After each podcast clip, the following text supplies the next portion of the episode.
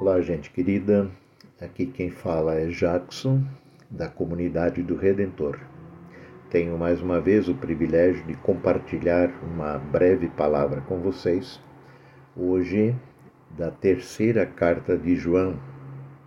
João, que aliás aqui se apresenta introdutoriamente como e se identifica como sendo o presbítero, assim também já na segunda carta. A palavra o presbítero, é, na verdade, vem do grego, é, que é o mesmo termo para ancião. Ancião não no sentido de uma pessoa idosa, avançada em dias, mas no sentido de ser um líder, um líder cuja autoridade é reconhecida na igreja junto às pessoas às quais ele escreve. E ele aqui se dirige ao amado Gaio. E ele fala algumas coisas extraordinárias a respeito desse Gaio e que também tem a ver com a forma, a, a tônica com a qual João aborda as questões em sua carta, a forma como ele escreve, como ele se dirige à igreja, a pessoas, a lideranças, no contexto da igreja a qual ele serve. Então eu tomo a liberdade para ler aqui os versos iniciais é, desta terceira carta de João. O presbítero ao amado Gaio, a quem amo na verdade. Amado, oro para que você tenha boa saúde e tudo lhe corra bem, assim como vai bem a sua alma. Muito me alegrei ao receber a visita de alguns irmãos que falaram a respeito da sua fidelidade, de como você continua andando na verdade. Não tenho alegria maior do que ouvir que meus filhos estão andando na verdade.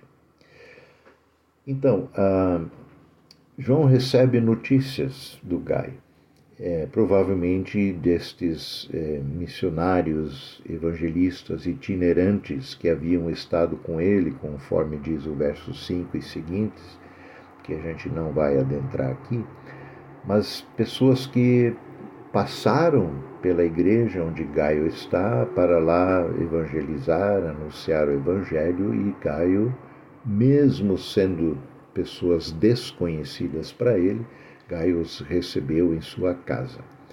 É, os acolheu na igreja e eles é, foram então, ouviram é, desse amor, é, viram esse amor atuante na vida do Gaio.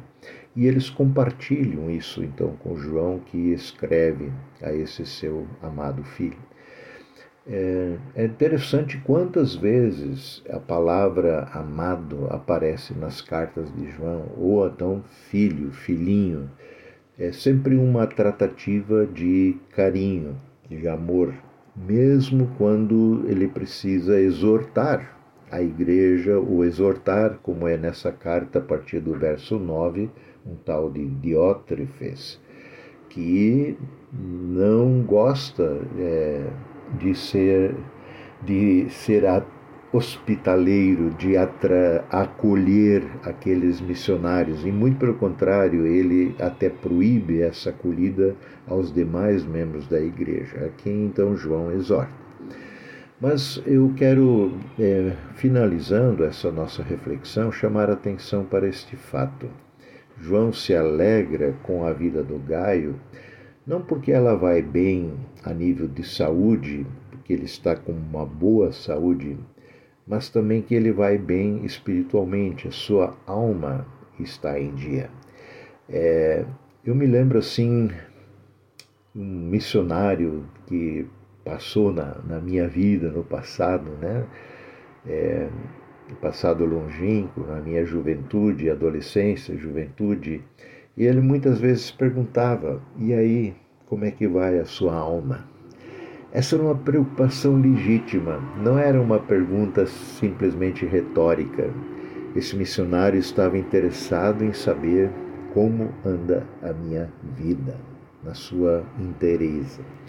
E João se alegra muito aqui ao receber é, essa notícia de que Gaio está bem, mas, sobretudo, se alegra em, em receber a notícia de que a fidelidade dele para com a verdade é, ela continua existindo.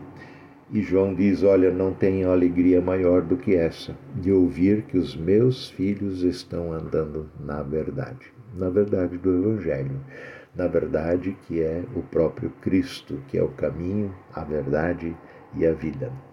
Certamente esta também é a nossa alegria, a minha alegria, em saber que você, meu querido irmão, irmã, esteja andando com Cristo, em fidelidade à palavra que chegou a você, que você acolheu em seu coração.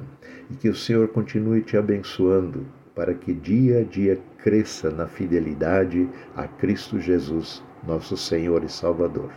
Um abençoado dia ainda.